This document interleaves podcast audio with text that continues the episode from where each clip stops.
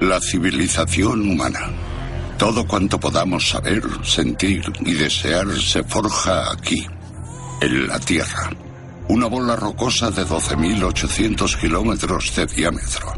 Pero ahí fuera, entre los vastos cielos, podría haber incontables civilizaciones, cada una con sus propios conocimientos, ambiciones e historias inmensamente diferentes de los nuestros. Y algún día, quizá cuando menos lo esperen, las civilizaciones alienígenas y humanas se encontrarán. ¿Cómo nos afectará la llegada de ese día? ¿Será nuestro mayor salto hacia adelante o será el fin de todo cuanto conocemos? Los secretos del universo. Con Morgan Freeman. El espacio, el tiempo, la vida misma. Los secretos del cosmos se pueden conocer a través de los agujeros de gusano.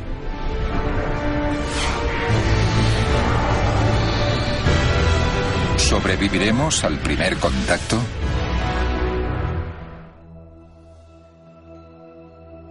Piensen en todo lo que aprendieron en el colegio. Piensen en todo lo que sabían Einstein, Buda y Shakespeare. Todas las experiencias de la humanidad serían demasiado para una solamente. Pero si ahí fuera hay alienígenas, todo eso no sería nada comparado con todo el conocimiento de la galaxia. El día que contactemos con una raza alienígena será el principio de una nueva era para la humanidad.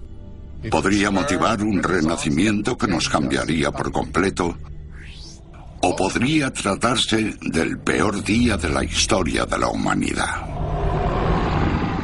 Charles Cockle es profesor de astrobiología en la Universidad de Edimburgo, Escocia.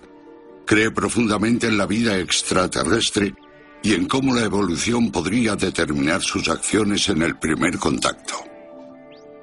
El hecho de que una civilización pueda viajar a través del espacio no nos garantiza que sea altruista. La humanidad, por ejemplo, ha llevado una sonda hasta Titán, una luna congelada. Y aún seguimos provocando guerras. Así que no necesariamente se da el caso de que avance tecnológico y altruismo vayan de la mano. De hecho, sería posible que una civilización alienígena resultase peligrosa. Charles estudia las fuerzas de la evolución que nos dieron la inteligencia necesaria para ser una civilización avanzada. Fuerzas que él cree que podrían hacer que los alienígenas nos echasen. Es una cuestión de autótrofos o heterótrofos, o en términos profanos, ¿qué hay para comer? Un autótrofo es un tipo de vida que emplea la luz como fuente de energía. Por ejemplo, la hierba que tenemos aquí es un organismo autótrofo. Puede alimentarse a sí misma, crecer y reproducirse gracias a la luz del sol. Por lo general, los autótrofos carecen de inteligencia. La absorción de la luz solar es un buen método para hacer acopio de energía, pero nunca se reúne la energía suficiente para que una criatura se vuelva inteligente. Los autótrofos tienen también otra debilidad son una presa fácil para los heterótrofos. Las ovejas que tengo detrás son seres heterótrofos y se alimentan de autótrofos. Se alimentan de la hierba que hay en este campo. Charles cree que la cadena alimenticia es igual de importante para la vida extraterrestre que para la terrestre. Cuanto más inteligente sea la criatura, más comida necesitará ingerir para mantener el funcionamiento de su cerebro. Genial, gracias. Justo lo que había pedido. Observen los entremeses que tengo aquí y podrán hacerse una idea de la cantidad de hierba que tendría que ingerir diariamente para alimentar un cerebro de oveja. Pero alimentar un cerebro humano es un tema completamente diferente.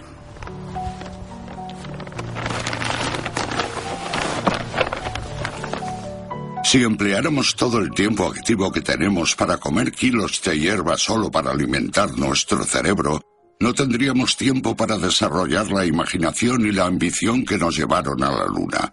Pero la naturaleza ofrece una solución. No es bonita, pero es parte de la vida. Cordero, gracias. Nuestros cerebros masivos requieren montones colosales de energía. Y ser depredadores es el modo más rápido y efectivo de adquirir la energía necesaria para una inteligencia avanzada, ya sea humana o alienígena. Las criaturas inteligentes serían depredadores. Estarían en lo alto de la cadena alimentaria y se alimentarían de criaturas que se alimentan de otras criaturas. Así que están obligados a ser depredadores. Charles asegura que en un primer contacto estaríamos conociendo una raza inteligente de depredadores, que casi con seguridad habrían desarrollado una cultura guerrera como la nuestra.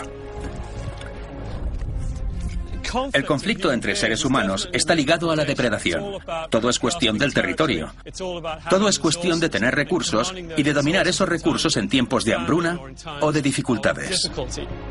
Los alienígenas depredadores que se presentasen ante nuestra puerta podrían necesitar nuevos recursos. Si así fuese, la existencia humana podría encontrarse en peligro. Si una civilización miles de años más avanzada que nosotros nos invadiese, ¿tendríamos alguna posibilidad de sobrevivir? John Gresham es ingeniero militar galardonado para ganar juegos de simulación de guerra. Ha hecho del desarrollo de estrategias para ganar a cualquier precio su negocio, ya se trate de una batalla a vida o muerte o de una partida amistosa de paintball. Para comprobar si la humanidad podría sobrevivir, John ha diseñado un juego de guerra entre nuestra civilización y un ejército invasor alienígena. Solo porque alguien sea grande, poderoso y esencialmente invulnerable en un método de guerra de su elección, no significa que no se le puedan encontrar y explotar sus debilidades.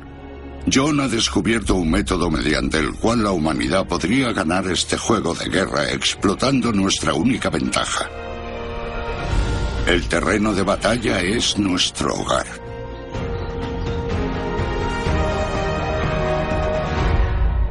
Es nuestro planeta, no es suyo. Y recordemos que el terreno es más que simples montañas, ríos, lagos, carreteras y cosas de ese tipo. El terreno es cuestión de seres humanos, formas de vida, animales, naturaleza, y eso lo tienes que anteponer al terreno físico y geológico. Esa intimidad con el terreno permite a la resistencia humana permanecer oculta. Cuando se juega en un terreno de paintball, el juego de John simula una batalla entre un equipo de visitantes profesionales con armas automáticas y munición ilimitada contra un único y simple aficionado local con una pistola básica y un puñado de balas.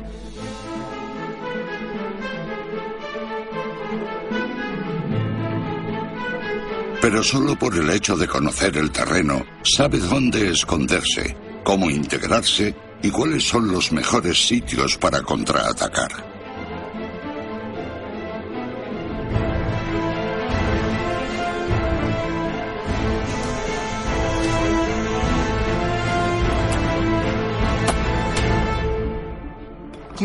Los humanos esencialmente destruirían a las fuerzas alienígenas por aquello que denominamos muerte por cortarse con miles de papeles.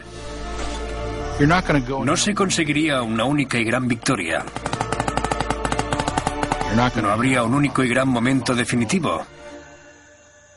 Serían una serie de pequeños cortes, refriegas e irritaciones. John calcula que una guerra contra alienígenas avanzados sería la catástrofe más destructiva de toda la historia de la humanidad. Pero sus simulaciones también sugieren que, tras cientos de años, las técnicas de guerra de guerrillas podría proporcionarnos la victoria. Ellos dirían, al diablo con este pequeño planeta, vayamos a buscar algo más fácil. Es la típica escena que vemos en las películas. Los alienígenas llegan como una armada conquistadora y la humanidad se enfrenta a ellos en una batalla desesperada por la supervivencia. Pero hay un científico que lo ve de otro modo. Digamos que es una civilización hostil. Hollywood nos ha lavado el cerebro, haciéndonos pensar que había una batalla titánica entre David y Goliat. Quiero decir, dame un respiro. Más bien sería como una batalla entre Bambi y Godzilla. El físico del campus de Nueva York, Michio Okaku, intenta ser más científico en cuanto a las relaciones entre la humanidad y las civilizaciones alienígenas. Michio cree que podríamos ascender en el rango de las civilizaciones aprendiendo de nuestros vecinos superiores y que la forma más segura de adquirir su conocimiento es el espionaje. Hasta los alienígenas tienen que obedecer las leyes de la física. Y las leyes de la física nos dicen que la radiación electromagnética es el modo más rápido y conveniente para comunicarse a través de las estrellas. Los cielos bullen de radiaciones electromagnéticas. Casi todo se da de forma natural. Y alrededor de la Tierra casi todas son de origen humano. Pero bajo toda esa estática podría haber alguna radiación que los alienígenas empleasen para mandar un mensaje. Encontrar esas señales alienígenas es muy difícil. Es lo mismo que buscar un coche en concreto en medio de la vorágine del tráfico de las calles de Nueva York. Nosotros enviamos mensajes a través de radiaciones electromagnéticas, ya sea en forma de email, de radio, radar, microondas, FM o AM. Digamos que este coche representa un mensaje que mandamos al espacio exterior. La mayoría de los mensajes los mandamos tú y yo, la familia humana. Aunque lo que busco es mucho más raro. Busco esto. Un mensaje enviado por una civilización alienígena empleando radiación electromagnética. Durante los últimos 40 años, montones de enormes radiotelescopios han sintonizado las frecuencias del universo del mismo modo en que se sintoniza el dial de la radio para encontrar una cadena. Hasta el momento los científicos no han escuchado más que estática, pero Michio cree que es porque han estado escuchando de forma equivocada. Solo estamos escuchando una frecuencia en cada momento, entre un número infinito de posibles frecuencias. Es como tratar de encontrar esta pegatina en un coche, en una autopista, haciendo fotos. ¿Cuánto tiempo me costaría encontrar la pegatina? ¿Una semana? ¿Meses? ¿Años? Quizá no lo conseguiría nunca. Michio cree que si alguna vez tropezásemos con un mensaje alienígena ilusorio, podría ser que no lo reconociésemos. Pero si ampliamos nuestra perspectiva, aún podría haber esperanza de descubrir esas señales poco frecuentes. Digamos que quiero enviar este mensaje alienígena a través del espacio exterior. Y digamos que cada coche representa un fotón vibrando en una determinada frecuencia. Quizá la forma más tonta de enviar ese mensaje sea poner el mensaje entero en un fotón en una sola frecuencia. El mensaje podría perderse, el mensaje podría degradarse. Una forma más eficiente es dividir el mensaje en diferentes frecuencias, creando lo que denominamos banda ancha. Entonces, colocamos cada fragmento del mensaje en un fotón. Es más rápido emplear múltiples canales. Del mismo modo, la banda ancha es más rápida que la red telefónica. Pero si los alienígenas se comunicasen de ese modo, sus señales serían difíciles de detectar. Y esa es la ironía. Si nos dispusiésemos a espiar una conversación alienígena y recogiésemos todos esos pedacitos, solo escucharíamos un galimatías. En otras palabras, podríamos estar en medio de una conversación intergaláctica y no darnos ni cuenta. Si Michio está en lo cierto, los cielos podrían estar repletos de charlas entre alienígenas. Nosotros no vemos ese tráfico porque nuestra búsqueda en una sola frecuencia solo encuentra fragmentos de las conversaciones. Pero si nos fijamos en la banda ancha, podríamos encontrar aquello que siempre ha estado ahí.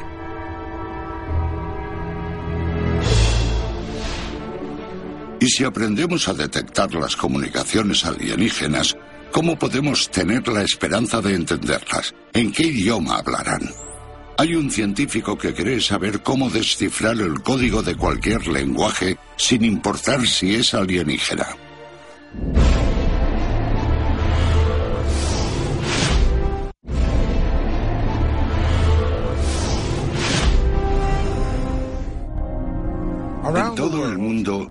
Nos comunicamos en unas 7.000 lenguas diferentes.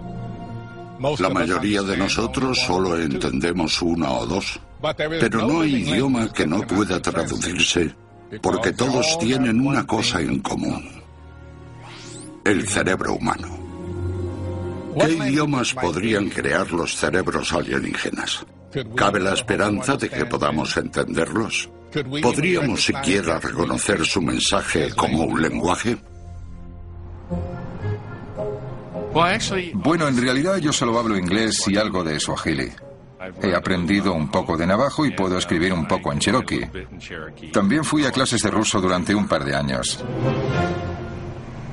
Lawrence Doyle es el experto en comunicaciones del SETI, el Instituto de Búsqueda de Inteligencia Extraterrestre.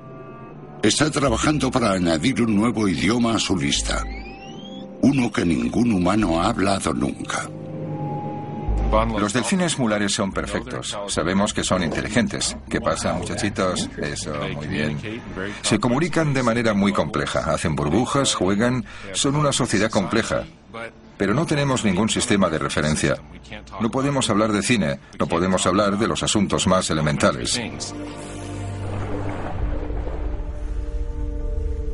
Lawrence ha decidido comprobar si podría extraer algún significado del idioma de los delfines. Él y sus colegas han grabado y estudiado cientos de horas de charlas entre delfines. Porque tienen una amplia gama a través de la cual pueden comunicarse.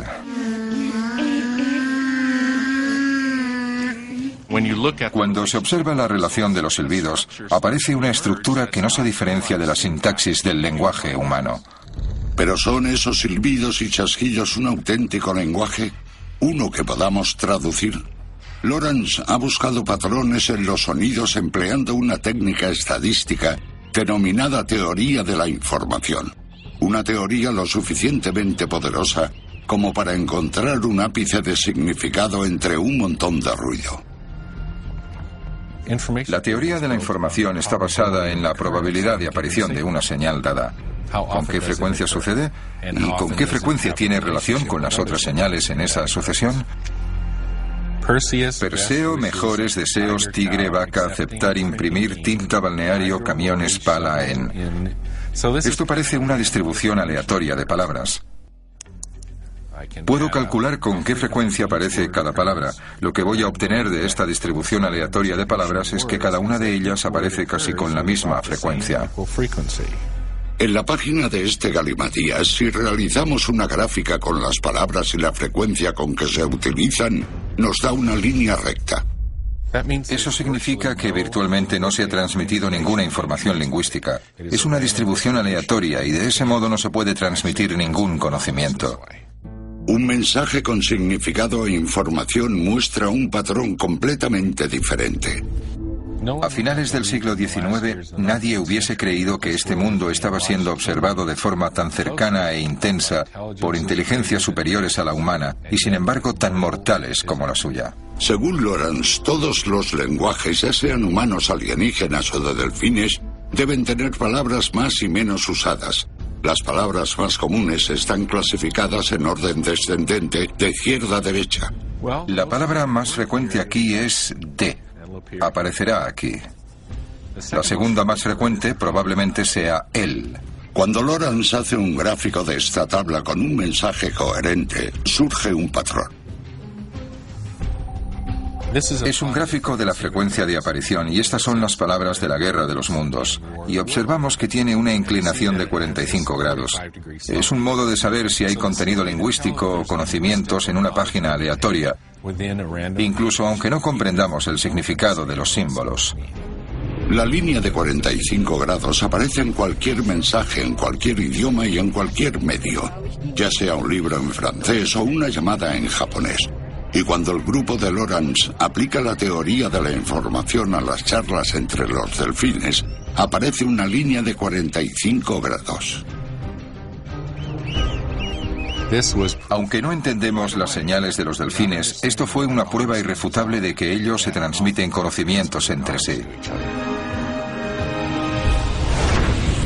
Lawrence aún no ha aprendido a hablar en delfín, pero reconocer que lo oímos en un lenguaje es el primer paso. Y ahora está aplicando la misma técnica al zumbido electromagnético que llena la Vía Láctea. En el espacio hay todo tipo de cosas que hacen ruido. Podemos examinar cada una y averiguar cuáles son aleatorias y cuáles contienen la información que andamos buscando como un signo de inteligencia. Aunque una comunicación alienígena suene como ruido vacío al oído humano, producirá una línea de 45 grados.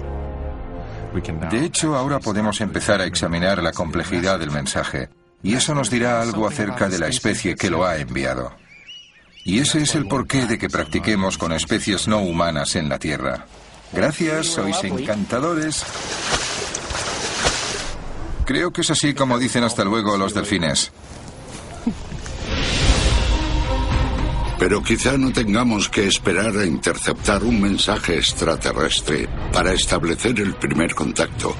Muchos científicos creen que una avanzada nave espacial forjará un vínculo directo entre dos mundos.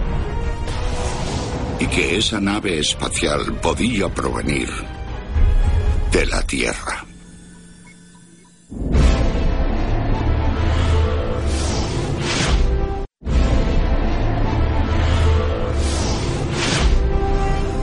En 1903, Orville Wright guió el primer vuelo a motor de la historia humana. Voló solo unos 30 metros. Tan solo 66 años más tarde, tres hombres volaron 400.000 kilómetros y aterrizaron en la Luna. El próximo salto cuántico del viaje podría estar al alcance de la mano. Nos llevaría a millones de kilómetros de la Tierra y podríamos encontrar a los alienígenas antes que ellos a nosotros. Y eso es en parte gracias a este hombre, John Brophy. Trabaja en el Laboratorio de Vehículos de Propulsión a Reacción de la NASA en Pasadena, California. Es experto en propulsión exótica Esto es un globo normal y corriente. Voy a frotármelo en el pelo, lo cual separará algunas de las cargas, dejando en el globo una carga neta que permitirá que se pegue en mi polo.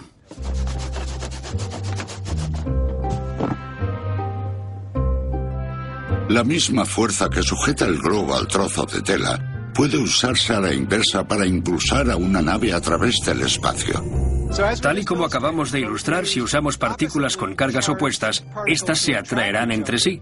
Si usamos partículas con la misma carga, éstas se repelerán. Esta repulsión eléctrica es el alma de la revolucionaria máquina de John.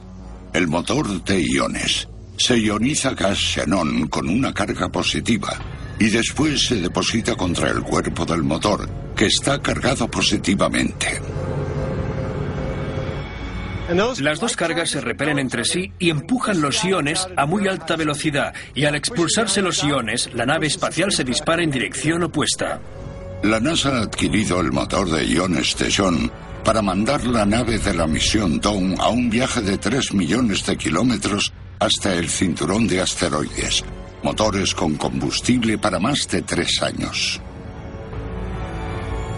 Este logro pionero fue posible gracias a la misma ingeniería de alto rendimiento que se encuentra en el desenfrenado, atrevido, imparable y poderoso motor de un...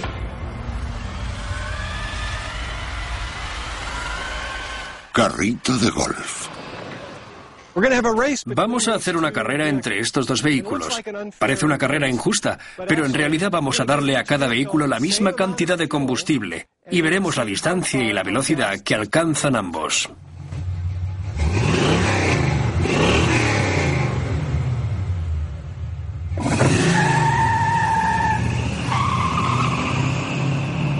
A diferencia del combustible que consumen los cohetes que nos llevaron a la Luna, la nave de la misión Dawn es un vehículo muy eficiente, pero al igual que el carrito de golf, es un poco más lenta.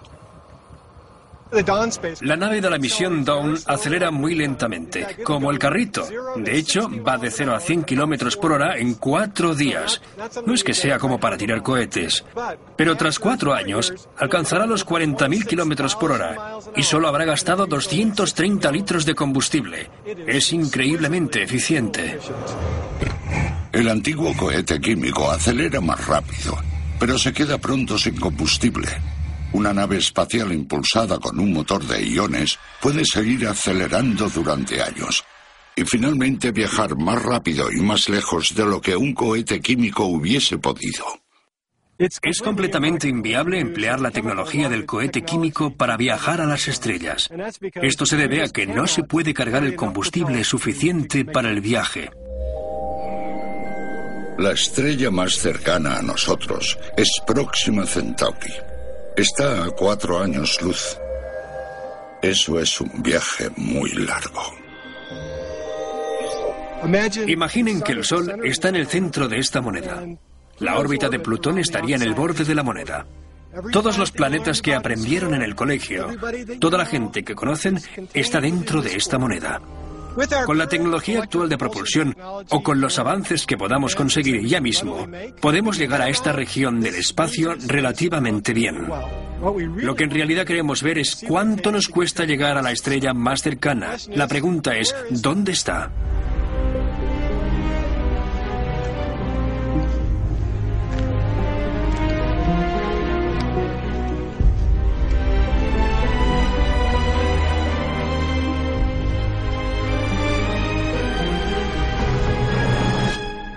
Y esta es la estrella más cercana. Los astrónomos creen que hay 17 sistemas solares alienígenas a menos de 160 billones de kilómetros de la Tierra. Con algunas mejoras de la ingeniería, las futuras versiones del motor de iones de John podrían alcanzar cualquiera de estos nuevos mundos, pero en un futuro inmediato, una nave propulsada con iones no tendría la fuerza suficiente para transportar seres humanos. Para ir a las estrellas la carga tiene que ser pequeña, principalmente porque hay que acelerar esa masa hasta una velocidad muy alta y cuanto menos pese el vehículo, más fácil será conseguirlo. Algún día, una nave espacial alienígena perforará las nubes de un mundo inexplorado. Y los alienígenas podríamos ser nosotros. Cruzar el vasto vacío del espacio no es el único desafío de establecer el primer contacto. También tenemos que averiguar lo que diremos cuando lleguemos. Aquí en la Tierra, nuestros rostros pueden expresar miedo, amor o felicidad. A veces incluso mejor que las palabras. Pero ¿qué ideas y emociones podríamos compartir con los alienígenas? ¿Y cómo podemos evitar enviar un mensaje equivocado? Hay una historia de unos soldados estadounidenses en Irak. Querían que los coches se detuviesen en un punto de control. Usaron lo que ellos creían que era el símbolo universal de parar al levantar la palma de la mano. Desgraciadamente para la gente de Irak, este es el símbolo para dar la bienvenida, no el de parar. Así que los coches siguieron acercándose al punto de control, a pesar de que los soldados les hacían violentamente la señal de que se detuvieran.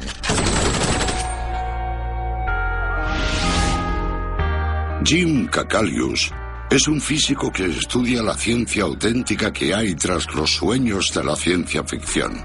Cree haber encontrado un medio de comunicación universal.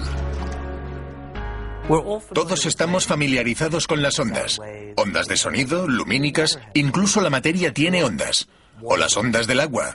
Con cualquier perturbación en la superficie obtenemos vibraciones mecánicas en la misma. Las moléculas se mueven arriba y abajo, pero coherentemente formando anillos concéntricos que se expanden hacia el exterior. Como las ondas se mueven de forma previsible y regular, podría emplearse para comunicar matemáticas. Un lenguaje que cualquier civilización avanzada seguramente entendería. Pero las ondas no se mueven y se restan como los números. Estamos acostumbrados a una aritmética basada en contar objetos. Una manzana, dos manzanas, igual a tres manzanas. Pero si tuviéramos que basarnos en las matemáticas basadas en la suma de ondas, tales como las ondas de luz, a veces funciona y a veces nos da resultados confusos. Aquí hemos dibujado números para los distintos colores de la luz. Uno para el rojo, dos para el naranja y así. Si cojo la luz roja del 1 y la luz azul del 5, la sumo y obtengo la luz morada del 6. Funciona, pero no siempre lo hace. Probemos otra combinación de colores. Uno es rojo. Tres es amarillo. Uno más tres debería darnos un 4 verde, pero no. Obtenemos el naranja del 2. Uno más tres igual a 2. No parece ser correcto.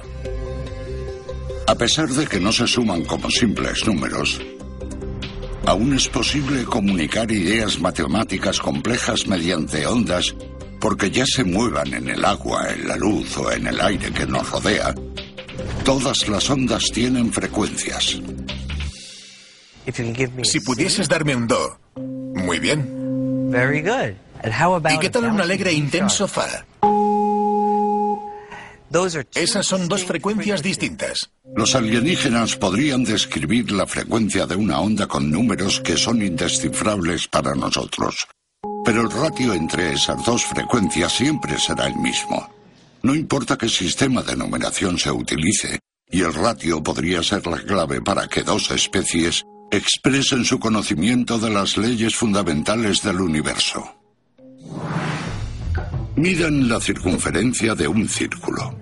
Ahora divídanla entre su diámetro. El ratio es el número pi o 314. No importa la unidad que empleen para hacer las medidas, pulgadas, sus brazos o cualquier otra cosa. La respuesta será siempre pi. Y pi es solo uno de un puñado de ratios fundamentales en el universo. Sin duda deben haberse dado cuenta, porque es muy común. Es uno de los fundamentos de nuestra comprensión de la naturaleza. Para el primer contacto, podríamos lanzarles a los alienígenas un par de ondas. El ratio de sus frecuencias igual a pi.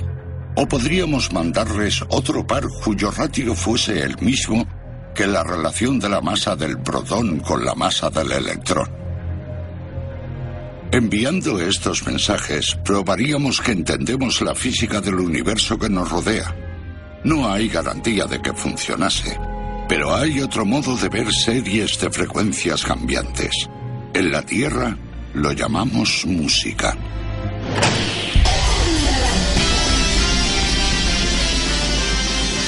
Si los alienígenas careciesen de oídos, aún podrían apreciar la actuación de la banda de rock de alta tecnología Ark Attack.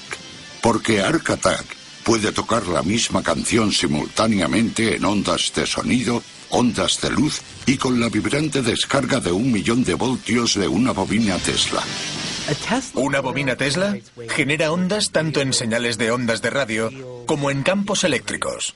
Genera calor recalentando la atmósfera. Genera sonido y genera luz. Esta actuación podría iniciar el mayor intercambio pacífico de conocimiento de nuestra existencia.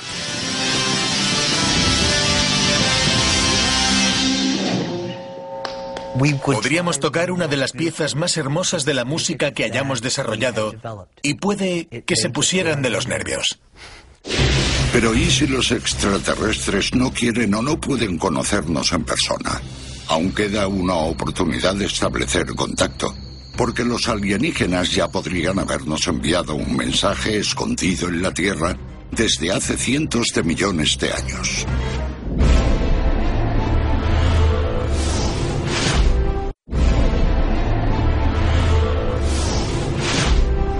Si pudiésemos comprimir la historia del planeta Tierra en 24 horas, los seres humanos solo apareceríamos en los segundos finales. Si los alienígenas ya hubiesen venido, es posible que no estuviésemos presentes para saludarles, pero ¿y si dejaron constancia de su visita? ¿Dónde estaría? Un científico cree que podría haberla encontrado en nuestro interior. Paul Davis es físico y astrobiólogo. Ha pasado muchos años tratando de averiguar cómo se comunicarían con nosotros los alienígenas y se ha dado cuenta de que todo es cuestión de coordinación. Déjenme llamar con este teléfono móvil. Da tono. Una señal electromagnética vuela a través del espacio a la velocidad de la luz y solo pasa por nuestras antenas durante un instante. Hola. Si la persona al otro lado no me contesta, el mensaje se pierde en esas ondas de radio por el espacio, en el éter proverbial, para nunca volver. Se ha perdido. Si los alienígenas quisieran establecer contacto, Paul cree que elegirían un medio más permanente para enviarnos un mensaje. Estoy grabando un mensaje en una roca del mismo modo en que la gente lo ha estado haciendo durante miles de años. ¿Y por qué se ha hecho? Es un mensaje para la posteridad.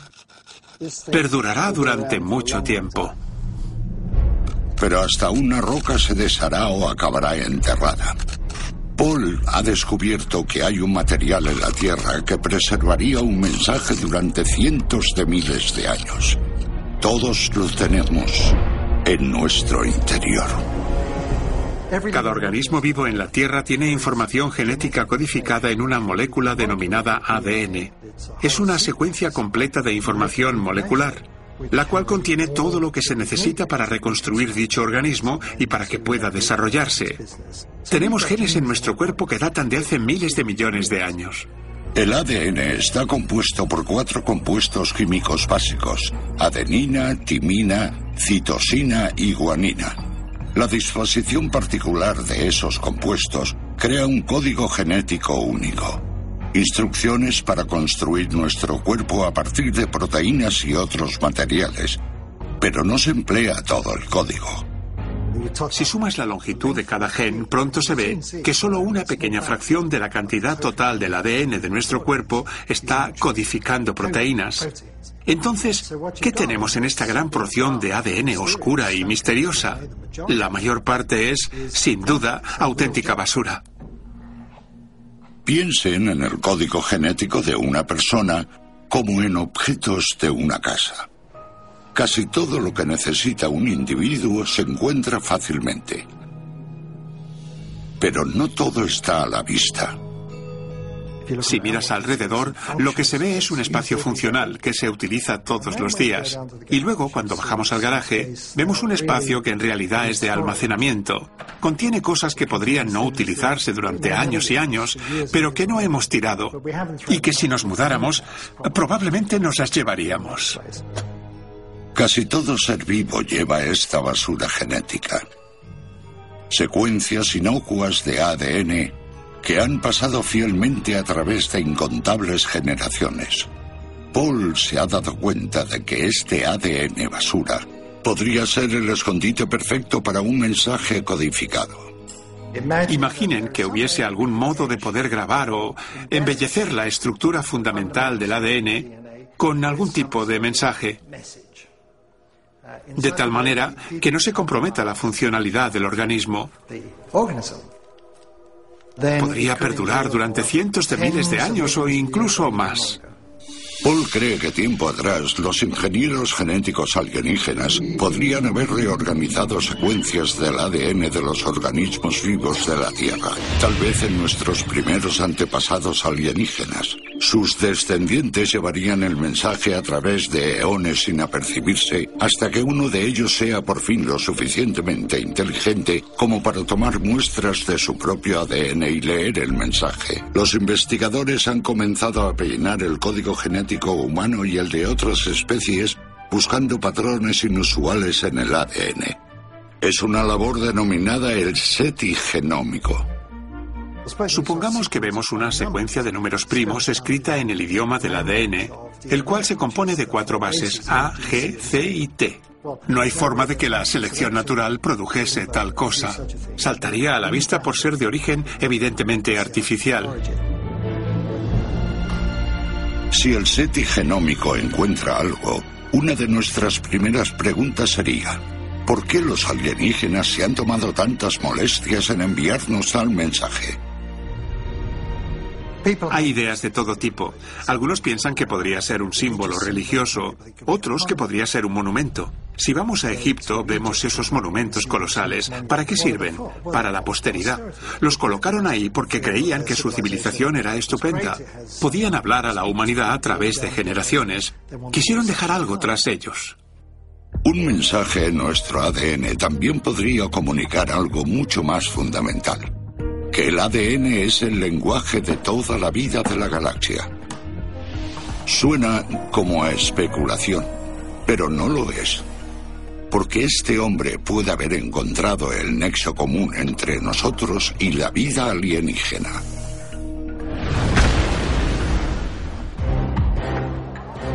En el vasto vacío helado de la Antártida, los investigadores han dado con fragmentos de un meteorito de 4.000 millones de años de antigüedad.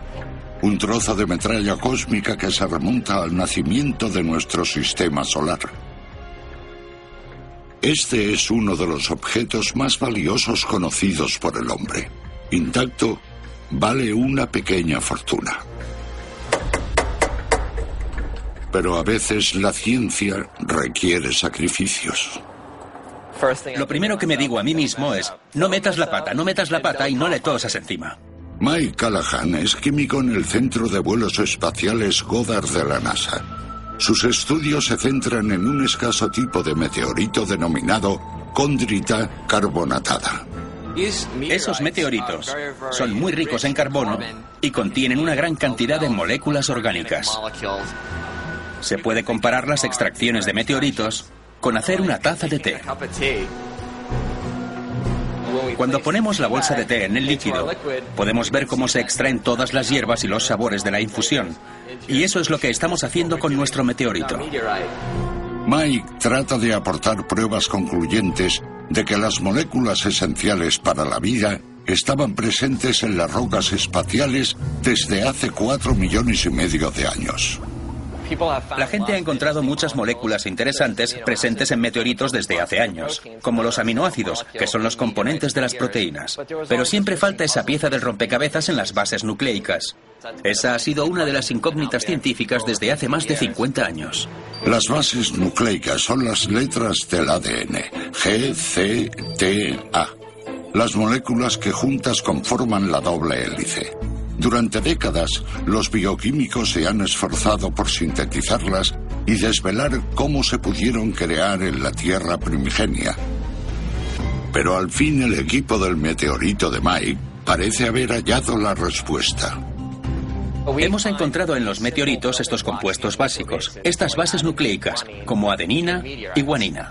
Las mismas moléculas que componen el ADN proveniente de la vida de la Tierra han existido en el espacio durante miles de millones de años. Se crearon al tiempo que nuestro sistema solar. Es increíble lo que realmente encuentras cuando comienzas a ver lo que hay dentro de estos meteoritos. Y ahora observamos esto pensando, bueno, si estos meteoritos han llegado hasta la Tierra, también se han estado desperdigando por todo el sistema solar y por todo el universo. Los alienígenas deben ser muy similares a nosotros porque quizá todos estemos compuestos de las mismas piezas. El hallazgo de Mike muestra que los componentes del ADN podrían estar dispersos por toda la galaxia. Que el ADN podría ser la base no solo de la vida en la Tierra, sino también de la alienígena. El primer contacto podría ser con nuestros primos lejanos cósmicos, pero no hay garantías de que se trate de una cálida reunión familiar, para ellos o para nosotros. El impacto de un primer contacto sería absolutamente formidable, como lo fue el descubrimiento del fuego. Podríamos tener acceso a nuevas tecnologías que resolverían algunos de nuestros problemas inmediatos, pero además deberíamos tener la sabiduría para poder llevar a cabo esos cambios de manera que no causasen una interrupción económica y social masivas. La parte de la sabiduría es la más difícil. Yo creo que una señal extraterrestre vendría a decir, chicos, somos habitantes de la galaxia y tendríamos que empezar a pensar que es momento de madurar. Lo que deberíamos hacer es pensar mucho más en el planeta. Dios mío, tenemos esta nave espacial gigante llamada planeta Tierra y mejor que cuidemos de ella. El mensaje de los alienígenas podría llegar mañana o ya estar aquí, esperando ser descubierto. Pero cuando por fin vivamos el primer contacto, nuestra especie se verá obligada a madurar para darse cuenta de que somos miembros de una familia que habita el cosmos.